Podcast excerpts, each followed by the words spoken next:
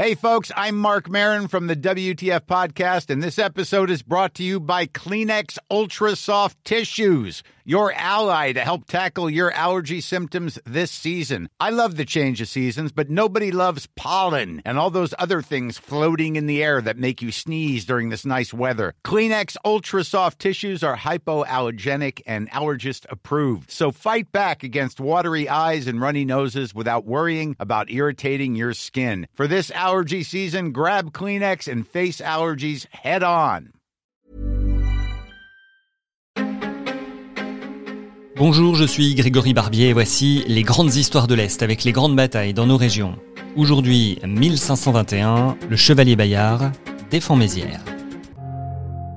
Si je vous dis 1515, Marignan, évidemment, l'interro était facile, mais la bataille et la paix qui a suivi ne sont plus désormais que de lointains souvenirs. Nous sommes en 1520, la tension s'est de nouveau installée entre les grands dirigeants d'Europe. À ma droite, François Ier, roi de France depuis 1515. À ma gauche, Charles de Habsbourg, duc de Bourgogne, roi des Espagnes et aussi archiduc d'Autriche. On l'appellera aussi Charles Quint. En jeu, le trône impérial de Maximilien qui vient de mourir. Et assez logiquement, c'est Charles, le petit-fils de Maximilien, qui s'y installe. Dès lors, la rivalité entre les deux hommes est permanente. François Ier veut poursuivre la politique de ses prédécesseurs. Charles VIII et Louis XII avaient commencé à conquérir la péninsule italienne. Le nouveau roi veut désormais Naples et Milan. Mais pour l'instant, son royaume est encerclé par l'Empire. De son côté, le nouvel empereur du Saint-Empire romain germanique veut récupérer la Bourgogne, le berceau de sa dynastie.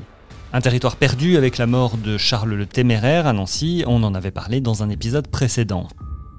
Dans le rôle de l'arbitre, Henri VIII, roi d'Angleterre, il sent la paix fragile, il a donc fait savoir qu'il n'hésiterait pas à intervenir contre celui qui déclencherait les hostilités. Alors, il va falloir se faire discret. François Ier ne bouge pas, mais il soutient quelques incursions locales dans les terres ennemies.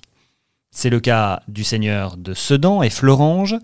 Il décide de s'aventurer du côté de la Meuse, vite repoussé par Henri III de Nassau-Breda et Franz von Sickingen. Deux hommes de l'Empire qui vont en profiter pour mener une contre-offensive. Ils s'emparent de plusieurs cités dont Tournai dans l'actuelle Belgique. Ils font désormais route vers Mézières. Et stop, là je sais que vous vous dites, mais Mézières c'est où, c'est quoi? Eh bien Mézières c'était une commune dans les Ardennes qui a fusionné avec plusieurs autres en 1966, parmi elles Charleville, et c'est ce qui a donné Charleville-Mézières. Voilà, maintenant que vous le savez, on retourne en 1521. Et pendant que Nassau et Sickingen se dirigent vers la cité, côté français, on s'organise. On pense d'abord qu'il y a peu d'espoir de tenir, mais un homme y croit. Pierre Terrail, seigneur de Bayard, est envoyé en inspection. Il pense qu'en étant dans la cité, il pourra la garder. Et ça suffit à François Ier pour le nommer aussitôt lieutenant général. Mais qui est celui qui va mener cette lutte et va devenir le mythique chevalier Bayard? Alors déjà Bayard, c'est le nom du château où est né Pierre Terrail en 1475 ou 1476. C'est dans le Dauphiné, et quand je dis château, j'exagère un tout petit peu puisque c'est en fait une simple maison forte construite par son arrière-grand-père. La famille est noble, mais le domaine est minuscule et les finances ne sont pas au beau fixe. Le futur chevalier est l'aîné d'une fratrie de huit enfants, il est élevé avec un grand sens de l'honneur. Après quelques années d'études, Pierre Terrail devient page à la cour de Charles Ier de Savoie, et il gravit ensuite les échelons malgré son jeune âge.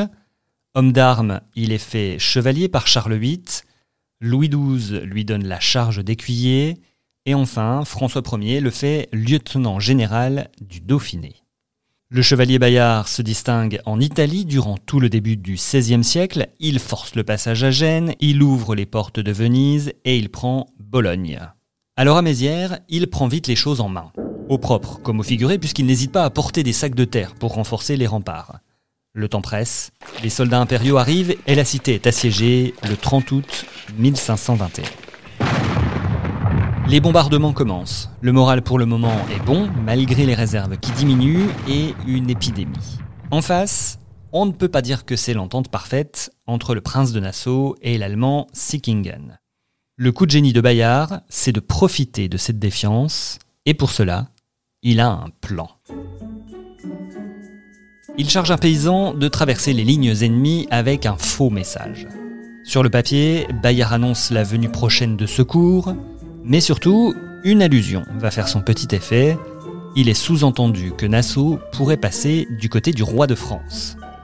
Le plan se déroule comme prévu, le paysan est capturé, le message est lu par les hommes de Sickingen, la confiance est désormais rompue entre les deux alliés de l'Empire, malgré les dénégations de Nassau. Plus question de coopérer, un conflit éclate. Alors comme toujours, c'est une jolie histoire, trop peut-être pour certains historiens.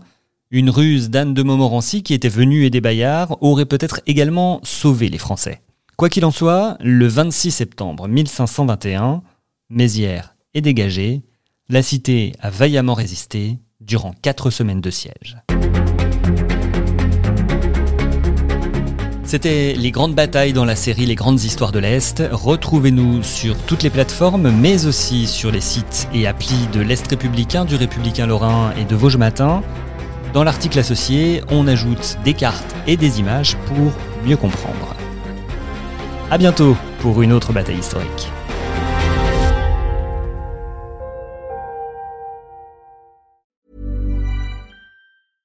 Want flexibility? Take yoga. Want flexibility with your health insurance? Check out United Healthcare Insurance Plans. Underwritten by Golden Rule Insurance Company, they offer flexible, budget friendly medical, dental, and vision coverage that may be right for you. More at uh1.com.